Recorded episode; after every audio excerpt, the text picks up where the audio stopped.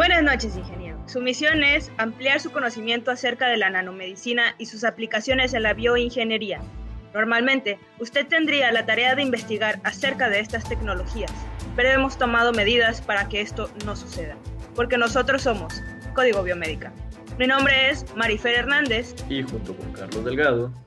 En el episodio de hoy les vamos a exponer algunas de las aplicaciones de las nanopartículas en el área de la nanomedicina. Dentro de las aplicaciones de estas nanopartículas se encuentran aplicaciones ópticas, magnéticas, térmicas, radioactivas, biológicas y multifuncionales. Pero no te adelantes, en esta ocasión, con fines de sintetizar mejor las ideas, nos limitaremos solamente a platicar sobre las aplicaciones ópticas y magnéticas. Brevemente, el proceso de la luz implica la absorción de fotones por un material, lo que crea una excitación de un nivel de energía más bajo hasta un nivel más alto. Los niveles de energía relevantes para los procesos más comúnmente usados en nanomedicina son principalmente electrónicos, pero para obtener imágenes moleculares detalladas de células y tejidos o inclusive de interacciones moleculares en ellos, se pueden emplear los estados de vibración. También me gustaría agregar que un tipo importante de proceso no radioactivo es la transferencia de energía en la que una molécula absorbente puede transferir su exceso de energía, o sea, energía de excitación, a otro tipo de molécula cercana. El tipo más común de transferencia de energía es la de resonancia de Forster o fluorescencia, durante la cual no hay cambio neto de giro. Sí sabes lo que es la fluorescencia, ¿verdad? Claro que sí. Este es un tipo particular de luminiscencia, que es, podría decirse que característica principal de las sustancias que son capaces de absorber energía en forma de radiaciones electromagnéticas y posteriormente emitir parte de esta energía en una longitud de onda diferente. Exactamente, mi estimado compañero. Añadiendo a esto, los procesos multifotónicos también juegan un papel importante en la nanomedicina, Ah, caray, procesos multifonos. No, no te rías. Ah, procesos multifotónicos. ¿En qué consisten? Cuéntame más, por favor. Ah, mira, pues esto es sencillo. Estos procesos involucran interacciones de varios fotones para generar una excitación. Pero también hay procesos multifotónicos que no provocan excitaciones, por lo tanto, no se deposita energía en el material. Ah, ok. La verdad no sabía, pero honestamente suena muy interesante. Pero bueno, ahora hablaremos de cómo las nanopartículas pueden ser diseñadas para que así puedan mejorar su efectividad luminosa y de esta forma sean utilizadas para funciones ópticas. Esto es un área de la nanofotónica. ¿Qué es esto? Es la manipulación de luz y el flujo de energía a nanoescala un ejemplo podría ser una nanopartícula orgánica que contiene tintes. Dentro de las nanopartículas orgánicas se encuentran los polímeros transparentes y los silicios, así como también pues las estructuras dendríticas. ¿Dendríticas? Como que me suena, ¿dónde he escuchado eso antes? No, pues este, las estructuras dendríticas son como las estructuras de tus neuronas, por ejemplo, así en forma de estrellitas, es como un huevito pero también tiene un montón de lacitos y pues a los lados como deditos pues. Y estas estructuras pueden absorber eh, luz a diferentes longitudes de onda y producen fluorescencia de alta magnitud que se usa en imagenología basada en este principio. Mira tú, qué interesante.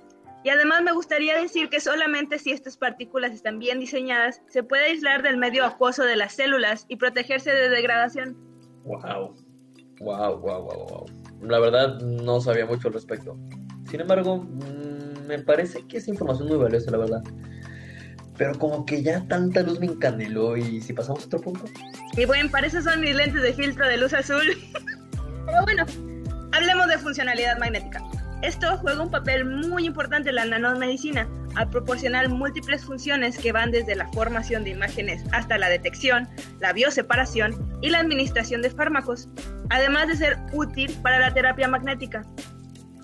De hecho, algo que puedo añadir a lo que acabas de decir es que juega también un papel muy importante en los diagnósticos modernos, especialmente en la imagen de resonancia magnética que permite observar detalladamente la forma de diversos tejidos. Ahora, la resonancia magnética se utiliza habitualmente para una variedad de perfiles de enfermedades o lesiones.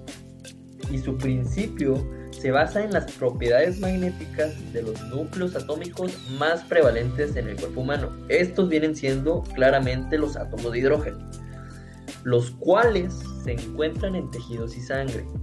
Estos núcleos de los átomos de hidrógeno se alinean con el campo magnético principal y dicho alineamiento eh, es sistemáticamente interrumpido por un campo magnético alternativo de una adecuada frecuencia dependiendo de lo que se desee ver. Entonces, esto mismo es detectado por la computadora, traducido y se muestra a manera de imagen en lo que conocemos como ya el estudio de resonancia magnética.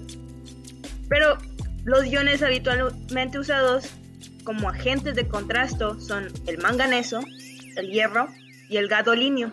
Y las ventajas de utilizar nanopartículas que contienen estos iones son la entrega dirigida al sitio biológico para maximizar el contraste, la concentración local mejorada de los iones para aumentar la sensibilidad y la reducción de los daños causados por la toxicidad del ion.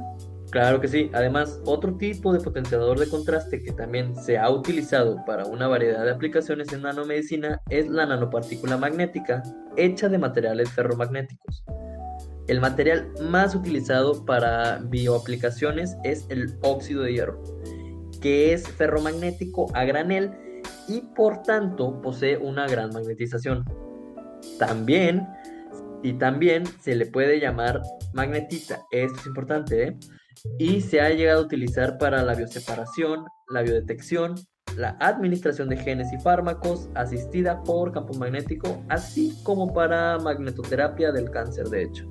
O sea que lo que me quieres decir es que estas partículas tienen muchas ventajas para las aplicaciones que mencionaste. Exactamente, justamente eso es lo que quise decir. bueno, además, no son tóxicos y los seres vivos los toleran bien cuando se sintetizan y funcionalizan correctamente. Y así podemos personalizar los tratamientos para mejorar la biocompatibilidad y permitir uniones específicas a biomateriales objetivos. Esto quiere decir que las nanopartículas pueden detectar y unirse a moléculas específicas y así como tú arrastras un objeto con un imán por debajo de la mesa, de una manera similar, utilizando un imán, se puede atraer y recoger el biomaterial etiquetado magnéticamente, lo que permite la separación magnética o la clasificación para diversas aplicaciones biomédicas. Ah, pero espera, espera, espera, y eso no es todo, ¿eh? La administración de fármacos y genes utiliza nanopartículas magnéticas como nanoportadores donde se logra la focalización dirigida por campo a un sitio biológico. Y ya como la cereza de pastel, las nanopartículas magnéticas se pueden utilizar directamente en un método para tratar el cáncer. Así es. Un mecanismo ampliamente investigado de la terapia del cáncer que utiliza estas nanopartículas magnéticas implica un calentamiento producido al acoplar estas partículas a una corriente alterna magnética.